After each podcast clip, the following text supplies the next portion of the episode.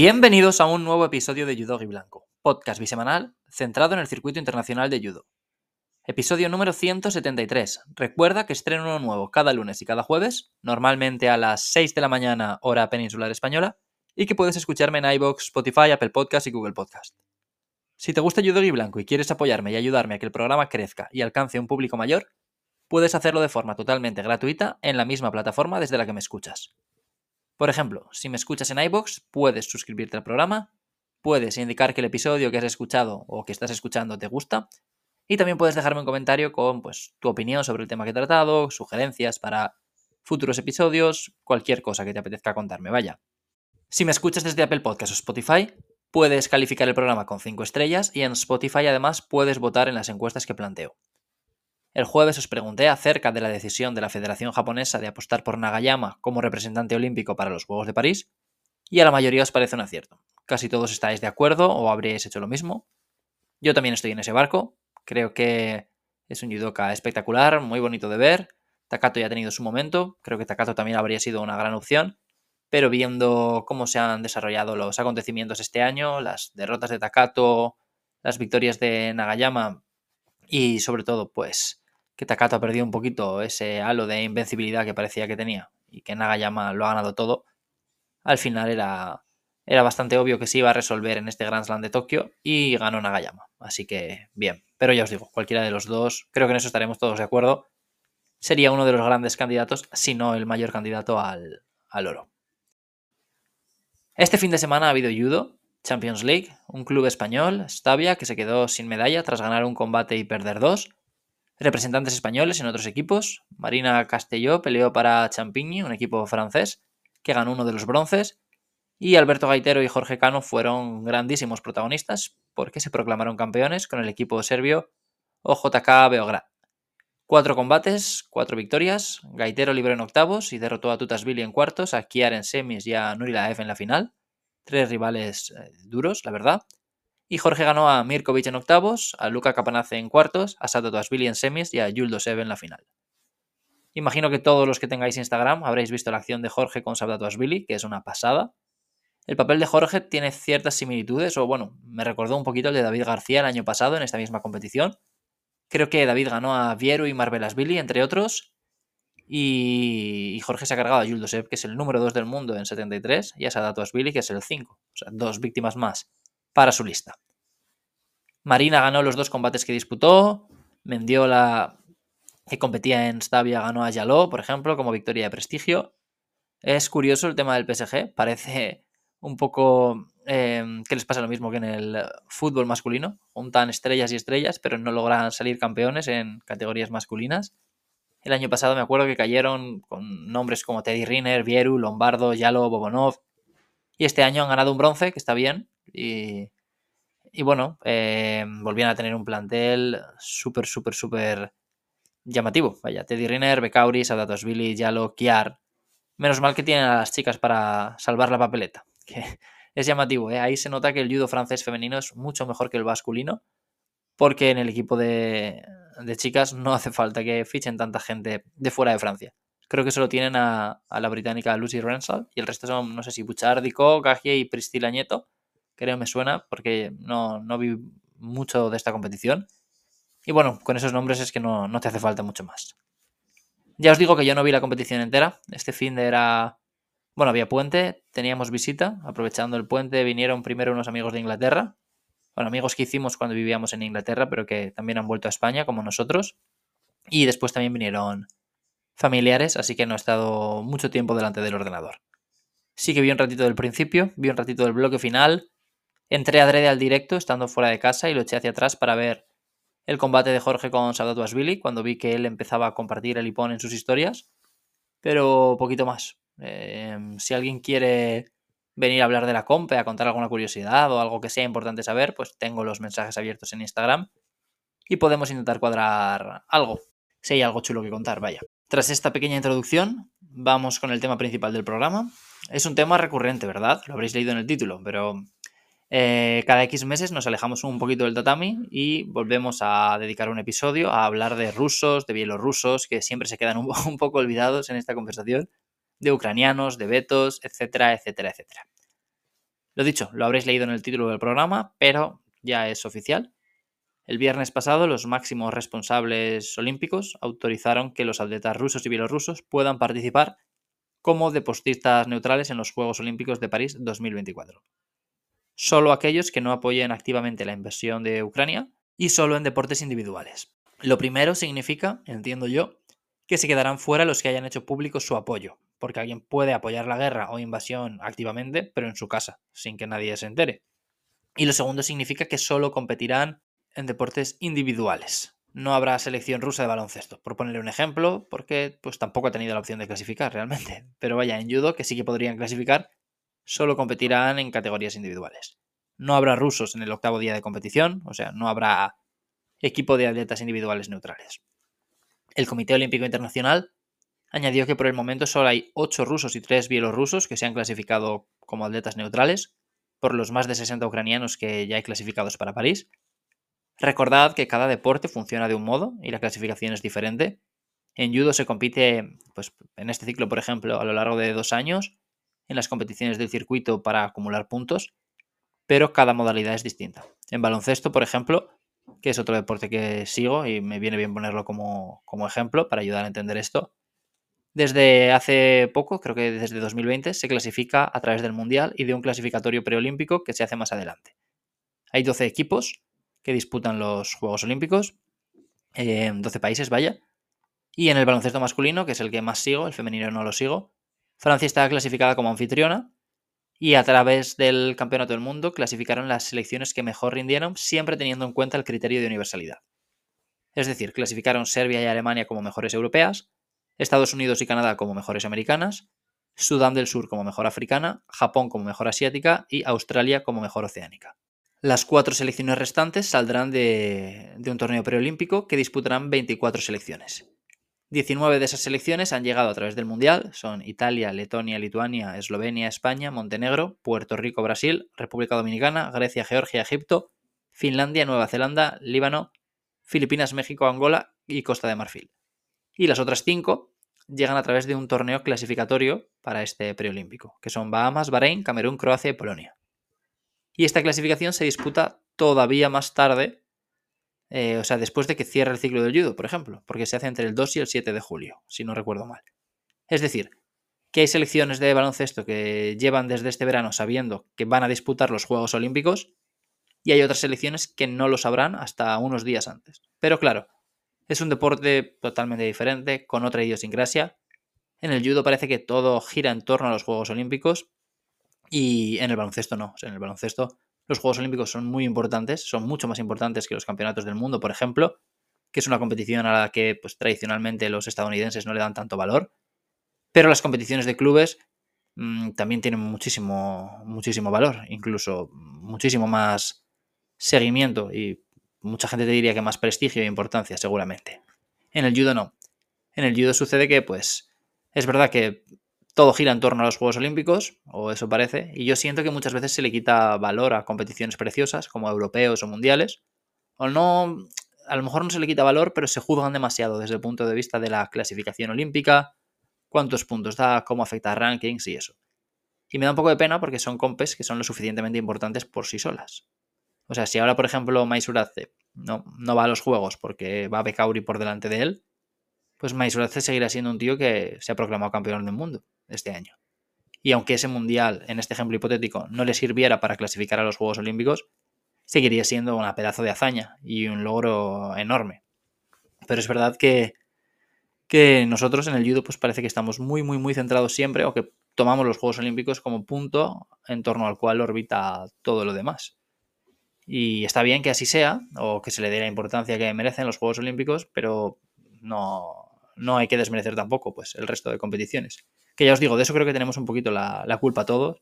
Y yo incluido también, ¿eh? que yo soy el primero que hablo aquí de clasificación olímpica, de parejas de compatriotas que pelean por un puesto no sé dónde, qué tal, qué cual. Pero a la vez yo creo que es algo que, que bueno, a mí, a mí por lo menos me gustaría que cambiara un poquito. Volviendo al tema principal, hay tan poquitos atletas rusos y bielorrusos que ya estén clasificados porque han podido competir mucho menos, claro.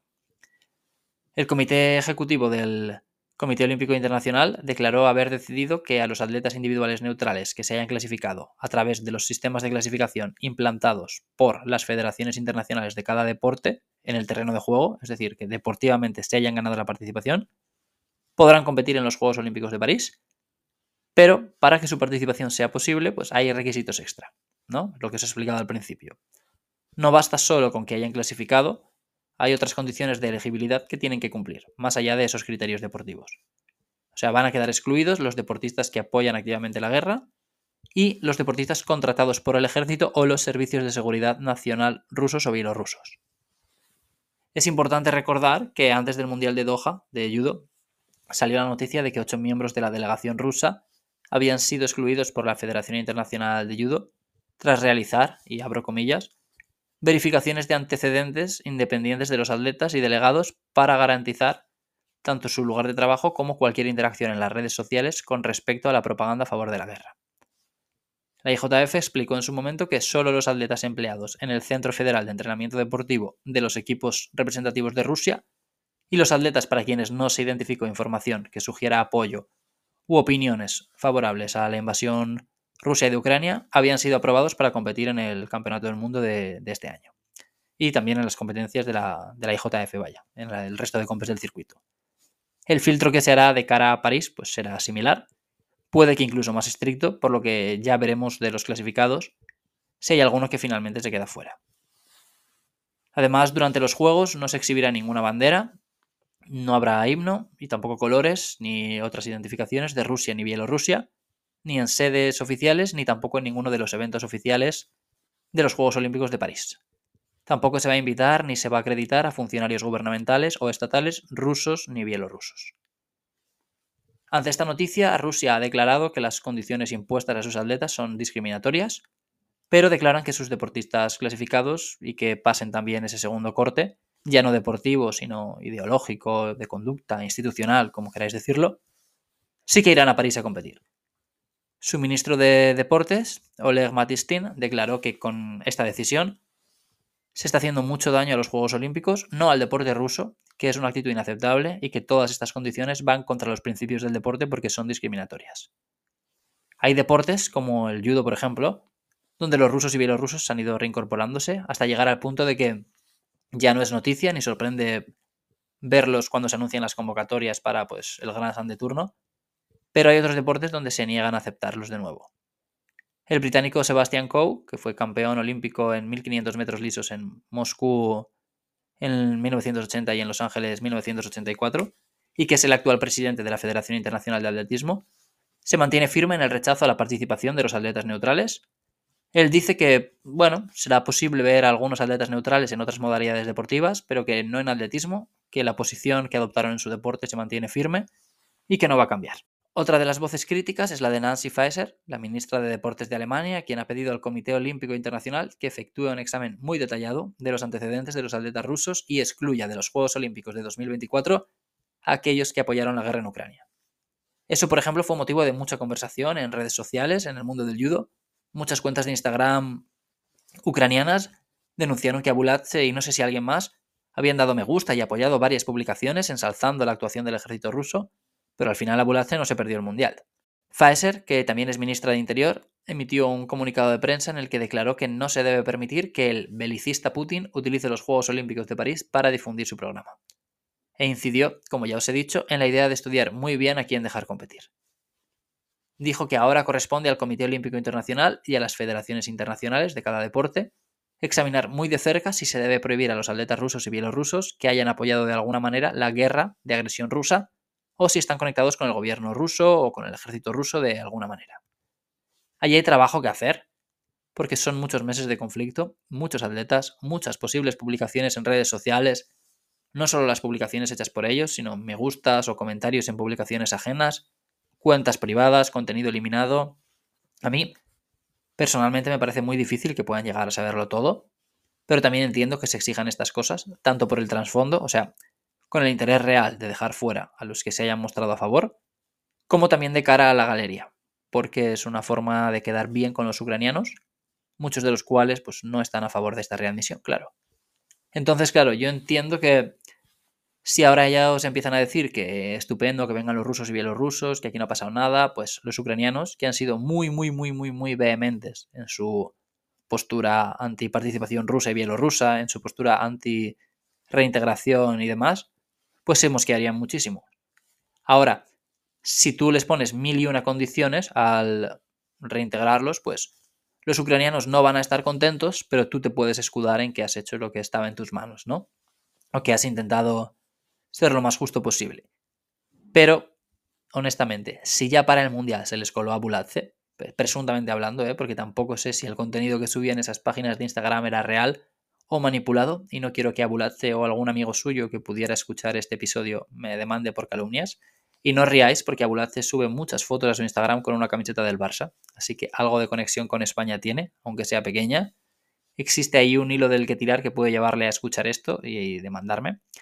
Pero bueno, si ya de por sí a Bulatse se les coló para el Mundial, se les puede volver a colar otro. Porque, claro, son las federaciones internacionales las encargadas de revisar esto. Las federaciones con el COI, pero al final yo creo que caerá casi todo el peso en la Federación Internacional de cada deporte, que en nuestro caso es la IJF. Y, presuntamente hablando, eh, a Bulatse ya se les coló. Entonces, pueden tomar eso como escarmiento y como referencia para decir, vamos a intentar trabajar un poquito más duro aquí, que no veas la que nos han colado. Pues quizás sí. ¿Que lo van a hacer? Pues no tengo ni idea. Y ya os digo, es que con contenido borrado y demás, cuentas privadas, no sé hasta qué punto es van a ser capaces de recuperar todo eso. Y menos aún, pues siendo una federación que, que es incapaz de mantener un streaming de un evento sin que se corte y demás, no sé cómo van a, si tienen como que la capacidad tecnológica para desarrollar estas acciones ¿no? necesarias para investigar, intentar pues ahondar un poquito en el contenido que se haya podido borrar, ver cuentas de terceros, no sé, a mí me cuesta un poco imaginármelo, ¿eh? No sé cómo de exhaustiva va a ser esa investigación, ni de qué fondos o medios disponen para hacerla, pero yo no me jugaría mi dinero ni pondría la mano en el fuego porque vayan a, poder filtrar a todos. ¿eh? 100% además. Pero bueno, ya veremos. A lo mejor mm, nos sorprenden y empiezan a salir casos que no conocíamos o al final no, no, dejan fuera a nadie porque todos han tenido una conducta ejemplar, incluido Bulatze. Y por supuesto, pues tenemos también la reacción de los ucranianos, que no se ha hecho esperar, el sábado mismo criticaron la decisión de los jefes olímpicos de permitir que los atletas rusos y bielorrusos compitan el próximo año, recordemos, como neutrales, fuera de las pruebas por equipos y solo los que no hayan apoyado activamente la invasión. Pues pese a todas las condiciones, a Ucrania le sigue pareciendo mal y fatal.